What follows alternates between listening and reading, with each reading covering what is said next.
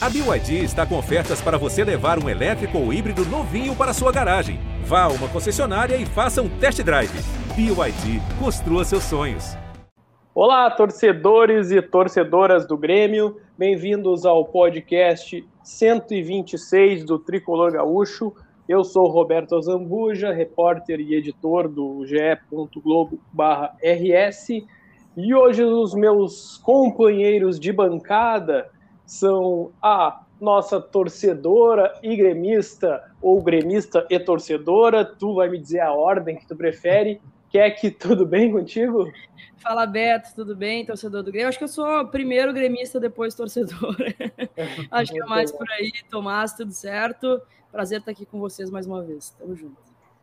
Como a Keck já adiantou, o Tomás Rames está aqui com a gente, porque uh, nessas semanas aí que o nosso colega Eduardo Moura está de férias, curtindo uma praia e postando muito nas redes sociais, o Tomás tá, foi, foi, se emprestou para para falar do Grêmio também, para apurar sobre o Grêmio, tem bastante informação aí, ele que cobre mais o Inter aqui no GE mas agora ele também está aí no Grêmio e está falando com a gente. Como é que tu tá, Tomás?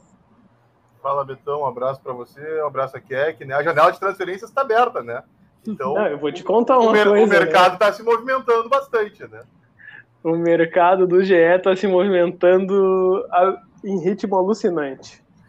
Mas, Tomás, já que estamos falando de mercado, né? Uh, o Grêmio conseguiu fechar um acordo com o Ferreira para manutenção dele aí, pelo menos até 2024, fez um, um, movimento que, que a gente pode avaliar como bastante ambicioso da direção gremista, uh, num ano de dificuldade, de Série B, e que vinha já com algum interesse do Flamengo, principalmente, que, que o rubro-negro carioca aí está tá recebendo sondagens e ofertas do futebol árabe.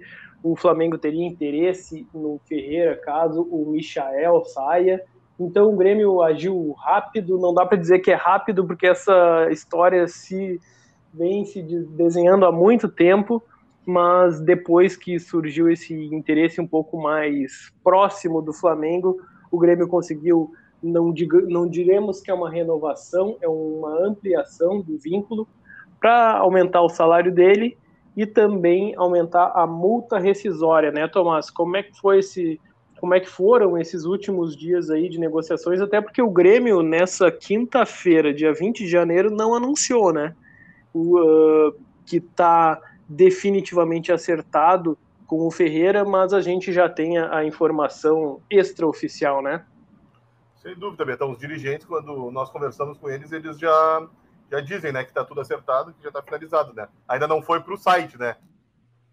Tudo bem, né? Uhum. Mas, uh, voltando... Falta o site só, né? Mas está acertado Falta só o já. fax. É. Mas, o antigo enfim, fax. a situação está acertada, né? O que dá um alívio para a direção, né? Para os torcedores, né? Que acho que o Ferreira... É, é dá para tratar até o Ferreira como uma contratação para o Grêmio, né? Nesse ano que é tão importante, né? O, Ferreira vai ser uma das principais peças para ajudar o Grêmio a voltar à elite. Uh, essa, essas conversas já vinham há muitos meses, né? Que o Grêmio tentava. Tipo, houve até ano passado, se vocês lembrarem, aquela o assédio do Atlanta United sobre o Ferreira, né? Que chegou perto de sair, mas no fim a direção conseguiu manter. Nos últimos dois, três dias, a situação avançou bem e uh, quarta-feira, né? Só para não me perder nas datas, eles conseguiram bater o martelo para garantir que o Ferreirinha ficasse até 2024. Aí, como bem, você bem citou, né, também recebeu um aumento, né, e também o Grêmio se protege, né, porque o aumento também aumenta a multa, né, e daí para tirar ele do Grêmio, só pagando o que o Grêmio tem como desejo. Ou seja, ele vai ficar aí para ajudar o Grêmio por bastante tempo. Uh, vamos dar um, só uma recapitulada em tudo que envolveu o Ferreira nesses últimos dois. Também. Eu vou tentar resumir em um minuto, se for possível, antes da Keck falar aí. Mas é o seguinte, o Ferreira, em 2020, ele começou uh, se, treinando separado do elenco, porque não tinha entrado em acordo com a direção para renovar o contrato. ele entrou na Justiça do Trabalho para pedir rescisão de contrato com o Grêmio por, por ter sido, segundo ele, cerceado de, de exercer a profissão. Depois, o, o clube e empresário se reaproximaram, conseguiram retirar essa ação na Justiça. Aí as conversas foram retomadas e em setembro ele renovou com o Grêmio, acertou até 2023. Passado isso, 2021 agora houve interesse uh, do Dinamo de Kiev da Ucrânia, o, o Ferreira quase foi.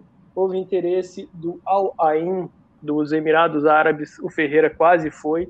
E teve a proposta do Atlanta United da MLS que ele só não foi porque não tinha mais tempo, praticamente, né? E também o Grêmio fez um trabalho de bastidor aí para convencer ele a ficar porque já estava no meio da luta contra o rebaixamento e conseguiu manter o jogador com essa promessa de que seria feita uma ampliação de contrato e daria um aumento e também aumentar essa multa rescisória.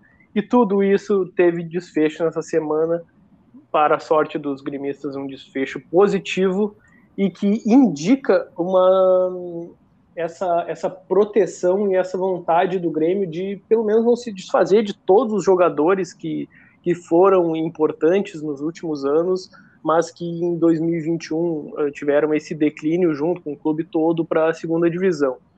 E isso é, é, mais ou menos o que tu pensa, que é que como torcedor, como o que, que tu sente como torcedor esse movimento para o Ferreira ficar? Tu, tu, acha, tu achava importante ele ficar?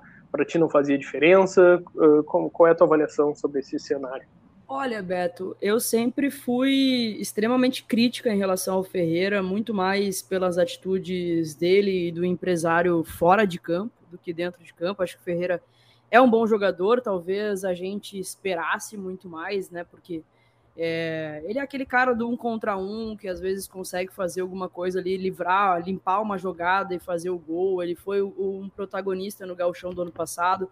Não acho que tenha sido um grande destaque do ano, né? Mas quem foi o grande destaque do ano do Grêmio ano passado foi difícil de, de conseguir entender. Mas eu sempre tive uma mão muito mais pesada quando era para falar do Ferreira. Mas por conta de ter colocado o Grêmio na justiça, para mim, eu não queria que o, que o Ferreira continuasse no Grêmio depois de toda aquela situação. Ele acabou ficando e ainda depois teve aquela novela ainda de ele quase sair pela multa rescisória. Ali, para mim, foi a gota da água. Ele não ter aparecido para os treinos, ser exposto da forma que foi é, com o Felipão na coletiva. Eu já estava com a paciência completamente esgotada com o Ferreira. Eu já olhava torto para ele cada vez que ele pegava na bola.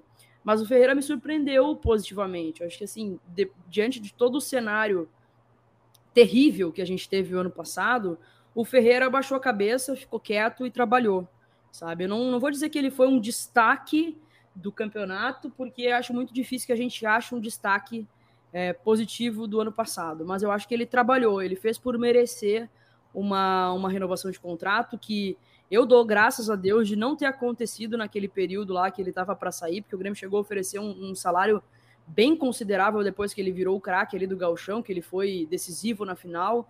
O, Grêmio aumentou muito, né? Pelo que se sabe, eh, chegava na, na casa dos 500 mil reais. E eu hoje levanto as mãos para o céu agradeço de ele ter recusado aquela proposta e não ter acontecido, né?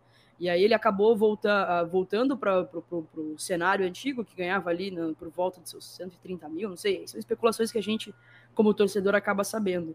É, mas eu acho que mereceu sim uma renovação, mereceu uma, uma valorização diante do que, do que produziu, né? Acho que o Ferreira me surpreendeu positivamente. Eu sou muito crítica a ele, assim, diante de tudo que fez fora de campo mas eu tenho que ser justa assim, em reconhecer que ele baixou a cabeça, ficou quieto, que é importante demais em algumas situações. A gente às, às vezes o jogador fala demais, responde demais, dá letrinha em rede social, e o Ferreira soube entender esse momento que ele precisava realmente baixar a cabeça, trabalhar, e eu acho que foi o que ele fez. Então, vou dizer que fiquei feliz com a renovação, sim, acho que é, ele tinha proposta para sair, proposta significativa de um, de um clube gigantesco como o Flamengo, que vai disputar Libertadores, com certeza vai disputar título esse ano de novo, né? Mas teve a hombridade aí de ficar e tentar ajudar o Grêmio a sair dessa situação, voltar para a elite do futebol. Então, tenho meu respeito, Ferreira. Gostei, gostei da, da renovação de contrato dele, sim.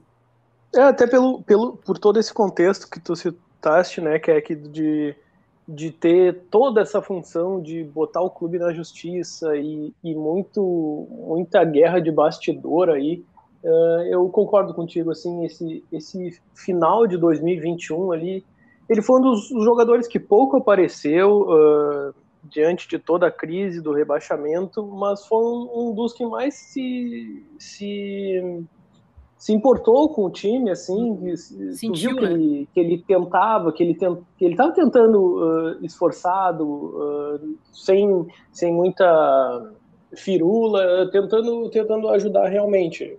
Uh, essa, me parece que agora as coisas vão se vão se ajeitar para ele, para o Grêmio e, e quem sabe aí um ano de Série B aí com esse investimento que o Grêmio fez nele não, não seja o cara da Série B, né? Apesar claro. de ter aí a situação do, do Douglas Costa, que a gente vai virar o assunto agora e passar para ele, porque agora o Tomás Rames, mais uma vez, foi atrás de informações aí que, que já tinha saído na concorrência, a gente pode falar assim, que, que o Douglas Costa está com um problema agora que o Grêmio aconteceu aquilo que a gente já estava prevendo até no, no, último podcast, né? Que é que o, é. da onde que o Grêmio ia tirar tanto dinheiro para pagar o Douglas Costa nesse momento de crise financeira. E aí é com isso que o Grêmio está trabalhando, né, Tomás? Como é que vai ser feita essa equação, nas palavras do presidente Romildo Bolsonaro? Então, Betão, é, essa quinta-feira foi de algumas, várias ligações para tentar entender né, o que tem ocorrido sobre essa situação do Douglas Costa, né, que tem mais um capítulo essa novela e como vocês bem citaram, né, eh, a queda de receitas do Grêmio impacta, né, no, no, no futuro do Douglas Costa, né. Vai ficar, tá, é mais o Grêmio admite, né, não não esconde que é bem mais complicado uh, cumprir, né, honrar o, o que tem o que o Grêmio tinha acordado com Douglas Costa no passado porque o Grêmio tinha uma realidade ano passado e ela jamais cogitou o que aconteceu, né? Então, nunca o Grêmio cogitou que poderia cair e, infelizmente, a queda trouxe né, uma, um impacto nas receitas muito grande e agora o Grêmio tenta acertar os ponteiros, né, para conseguir sobreviver e, e levar essa temporada com o que precisa, mas o que o Douglas Costa recebe é, é um valor muito alto e o Douglas Costa ainda recebe algumas bonificações ao longo do ano, né? Ele vai receber uma valorização agora, ele tem que receber em fevereiro agora ah, um numerário bem importante que ainda complica ainda mais. Então, ah, a direção tem conversado né, com os representantes do Douglas para tentar chegar a um acordo, ver como dá para fazer a situação e um, o, o futuro do Douglas Costa, né, que ele até chegou a citar semana passada que ele queria seguir no Grêmio, ele ia seguir, e ele reitera, né? Ele continua dizendo que pretende o Grêmio, pelo que eu ouvi, mas um, a presença dele está incerta. Keck, uh, a gente já falou bastante sobre isso no episódio passado, e eu lembro de ti, do, da tua reação uh, após ler a carta aberta do Douglas Costa, foi aquele. Hum, tá bom. E aí? O que, que, que, tu, que, que, tu que, que tu pode entender a partir desse novo contexto aí que envolve o jogador? É outro. Hum. Que novela, né, cara? Que novela, que dor de cabeça. Olha, vou te contar que nem o gremista mais pessimista ia imaginar que o Grêmio ia cair o ano passado, e nem o gremista mais pessimista ia imaginar que o Douglas Costa, o gremistão, né, ia dar tanto trabalho pra gente, cara. Que, que, que, que novela isso tudo. Me, me chateia muito. E me chateia muito mais tá falando disso no dia 20 de janeiro, cara. Dia 20 de janeiro, o Grêmio estreia no Gauchão na próxima semana. E já se sabia, desde o jogo contra o Galo, quando o Grêmio confirmou a queda, que a receita ia diminuir, que a gente ia ter que cortar um monte de coisas, que o Douglas Costa não ia poder ganhar o que ganha, e aí, para o dia 20 de janeiro, a gente está começando a discutir essa situação. sabe? É uma. Eu não sei, parece que tá todo mundo de férias no Grêmio, eu não consigo entender. O Douglas Costa, eu sei que tava de férias até há pouco tempo, voltou, teve Covid ainda por cima, mas os representantes dele, acredito que não, né? Então, por que, que o Grêmio demorou tanto para começar a negociar com o Douglas? Se sabia já desde o início de dezembro que o cenário desse ano seria esse, né? Assim, eu, eu acho que o Douglas não tem que ficar, vou continuar insistindo. Acho que não tem clima para o Douglas Costa aqui, não tem condição financeira para o Douglas Costa aqui, se não baixar né, o, o, o, salário dele. Não sei nem se é possível fazer isso. Daqui a pouco, um, sei lá, ver um outro contrato ou algo do tipo. É, não sei se seria possível isso, mas da, do que é hoje, do cenário que a gente tem hoje, com ele, com esse contrato que está é, vigente, a gente não consegue né, manter o Douglas Costa. E nem acho que o torcedor nem gostaria que se criasse um esforço em relação a isso, porque além de todo o problema extra-campo que o Douglas nos deu ano passado, ele não foi o, o, jogador que a gente também esperava. Tudo bem, ele é um diferencial, ele é. Jogou contra o Galo, ele jogou muita bola. Eu acho ainda, inclusive, falava isso, que a temporada do Douglas não seria a primeira, e sim a segunda. Porque precisaria de uma adaptação muito tempo fora do futebol brasileiro e tudo mais. Então, é, esperava muito mais dele nessa temporada, né? Mas com tudo que aconteceu e com esse cenário devastador nas finanças do Grêmio, eu acho muito difícil que ele permaneça. Assim, eu, eu o pedido de desculpa dele para mim foi de uma forma muito tardia é, e não me convence, né? Eu não sei o que, que vai ser feito. Mas, assim, me preocupa demais a gente estar tá discutindo isso no dia 20 de janeiro, sendo que a temporada do Grêmio está começando já. Tu tocaste num ponto aí que eu queria uh, só dar uma, uh, uma lembrada ao pessoal que, que pode não ter acompanhado o noticiário do Grêmio e está lá em ge.globo barra Grêmio, uma entrevista, a entrevista coletiva com o preparador físico Heverson Pimentel, que ele citou um pouco da situação do Douglas Costa, a situação física, né? Que disse que, que, que no ano passado ele ainda não estava preparado fisicamente para a quantidade de jogos disputados aqui no Brasil em relação ao que ele tinha lá na Europa. Em alguns momentos ele teria se lesionado pelo excesso de esforço num momento que o clube precisava dele em praticamente todas as partidas, porque era um momento de tentar fugir da Série B, né? E aí agora, para esse ano, ele já prevê um, um trabalho diferenciado de pré-temporada que vai fazer ele suportar muito mais esses jogos e lesionar menos uh, em 2022. Como tu disse aí, que é que talvez seja esse o, o, o diferencial que o Grêmio espera, caso o Douglas fique, de poder aproveitar ele uh, de forma mais tranquila, sem, sem tanto problema físico. E, e como tu falaste, né, no, o segundo ano, né, o segundo ano, só que não se esperava que o segundo ano seria na segunda divisão, né. É, inclusive ele é um dos responsáveis também, né, não dá para tirar esse peso das costas do Douglas Costa, porque ele é um, o Grêmio só está nessa situação por conta dele também, ele estava dentro de campo, ele contribuiu para isso, isso a gente não pode esquecer. É, e também não pode ser a questão do excesso de jogos que prejudicou o desempenho dele, né? Porque mesmo com excesso de jogos, ele é muito melhor que muito jogador de times que não caíram, né? É, sem dúvida. Sem dúvida. Uh, bom, passando o Douglas Costa também, rapidamente, para a gente não deixar escapar, o Grêmio se prepara para a estreia no Campeonato Gaúcho, no dia 26 de janeiro, uma quarta-feira, contra o Caxias, na Arena, às 7h30, com transmissão do Premier, ge.globo.rs, com o Tomás, se ele estiver vivo ainda, Tomás, tá tudo bem? Me afoguei, me afoguei. Tava tomando uma água e me afoguei. Desculpa, gente. É, tive um problema com um copo de água mineral aqui, acontece. É, o copos com água são, são bem complicados. Ô, Beto, é, acho que é 19 horas. Comigo, então. Ah, comigo vira uma odisseia, Betão. Mas, mas tá tudo tranquilo, agora voltamos. Às 19 horas, né, Keck? Perdão, eu, eu me equivoquei no horário mesmo. é verdade, 19 horas. Mas uh, não vai dar para ver Douglas Costa ainda, não vai dar para ver Ferreira, porque a previsão do time do Grêmio uh, mostra mais alguns dias de pré-temporada para o elenco profissional. E quem vai começar é o time de transição. Um time que reúne muitos jogadores que tem uma expectativa absurda nos últimos dois, três anos. Se fala em vários nomes que vai surgir, vai virar craque, e nenhum deles confirmou definitivamente ainda um, esse, esse potencial, né? O último que a gente viu aí foi o Elias no Brasileirão do ano passado, e mais uma vez tem que citar a questão do rebaixamento, as dificuldades para ele estourar mesmo.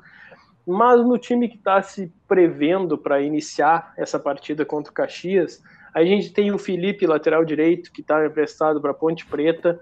Tem o zagueiro Heitor, que apareceu. Vai jogar bastante nessa temporada, né? O Felipe. Ah, é verdade. Com certeza. Tem só o Orejuela, né, no, no time principal.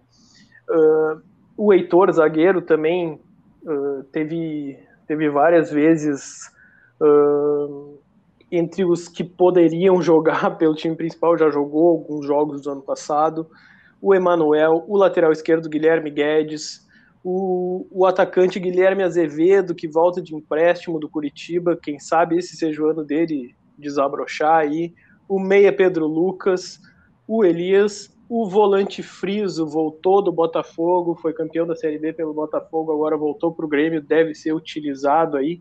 Então tem uma gurizada que a gente já conhece, mas que de fato ainda precisa mostrar o seu valor uh, definitivamente. Assim, ainda mais um ano de Série B que, que a gente pode pensar que o time vai precisar mais desses garotos e eles têm que dar essa resposta de uma forma mais rápida. Não digo que é rápida, mas ao mesmo tempo que eles vão ter menos exigência dos adversários, né, vão ter que mostrar muito valor de quem que tu espera uh, que é que nesse, nessas primeiras rodadas do time de transição, quem é que tu quer ver assim, ah, não, esse aí eu quero ver, eu quero que ele me mostre que ele pode jogar no time do Grêmio e daqui a pouco depois ser um, um retorno financeiro.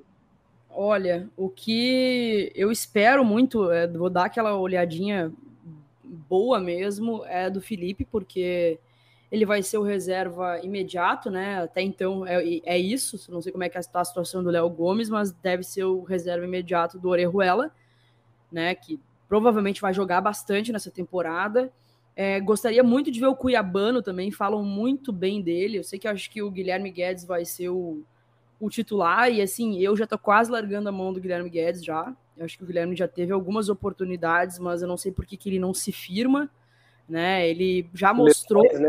Lesões. Ele tem muitas lesões, né? Um dos problemas dele. Não, e assim, ele teve oportunidades, ele foi bem em algumas oportunidades, mas ele, daí daqui a pouco ele some, ele não é nem relacionado mais. Então, é, tô quase largando a mão do Guilherme Guedes já, quero muito ver o, o, o Cuiabana, porque dizem que é um guri bem talentoso.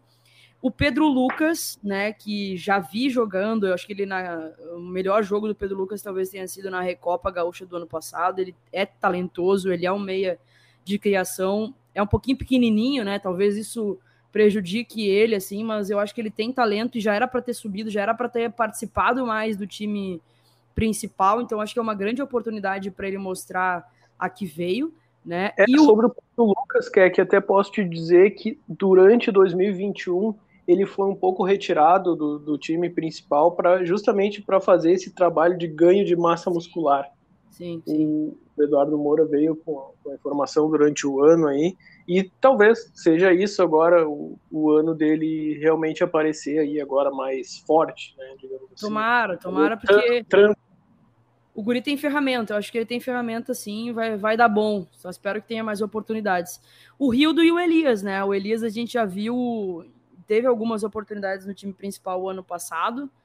É, tem ferramentas também, tem faro de gol, tem é, presença dentro da área.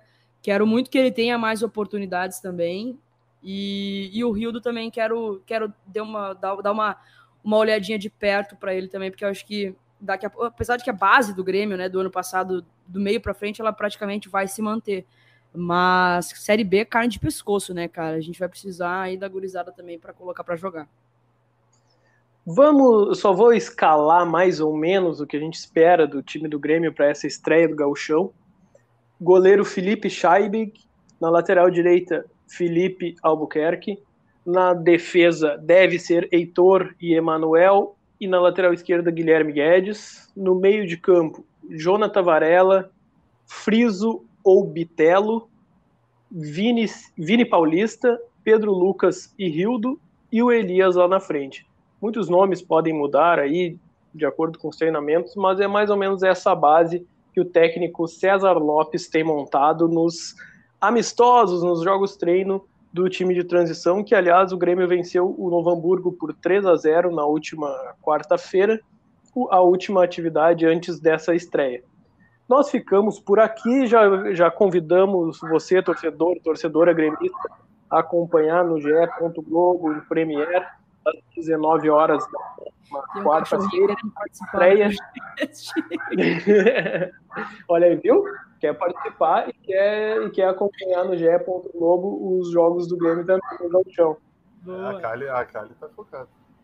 A gente, a gente fica por aqui, a gente agradece a todos que nos ouviram. Eu te agradeço, Keck, mais uma vez por participar. Até a semana que vem. Juntos, até a semana que vem. Valeu, Tomás, também. Manda um abraço para a Cadelinha, que gosta de uma função aí, que depois ah, não, a Kali, a Kali tá, tá querendo participar. Ela ficou triste, né, Betão? Tu demorou assim para acionar. Aí ela falou: ah, já que o Beto não vem, eu vou tentar, né? Interagir. Pelo menos falou... no fim. Né? Exatamente. Uma, uma palhinha dela ia ter, né? E ela disse que semana, semana que vem ela vai tentar entrar antes, viu? Já tava... ela já me deu um recado aqui. Eu já estou te avisando antecipadamente. Mas brincadeiras à parte, valeu Betão, valeu Keck. Nos acompanhem, pessoal, não nos abandonem, continuem olhando o nosso plantão ali, que não para de ter notícia do Grêmio. Isso aí, acompanhem nossas notícias no ge.globo barra Grêmio e até a próxima, pessoal. Um abraço.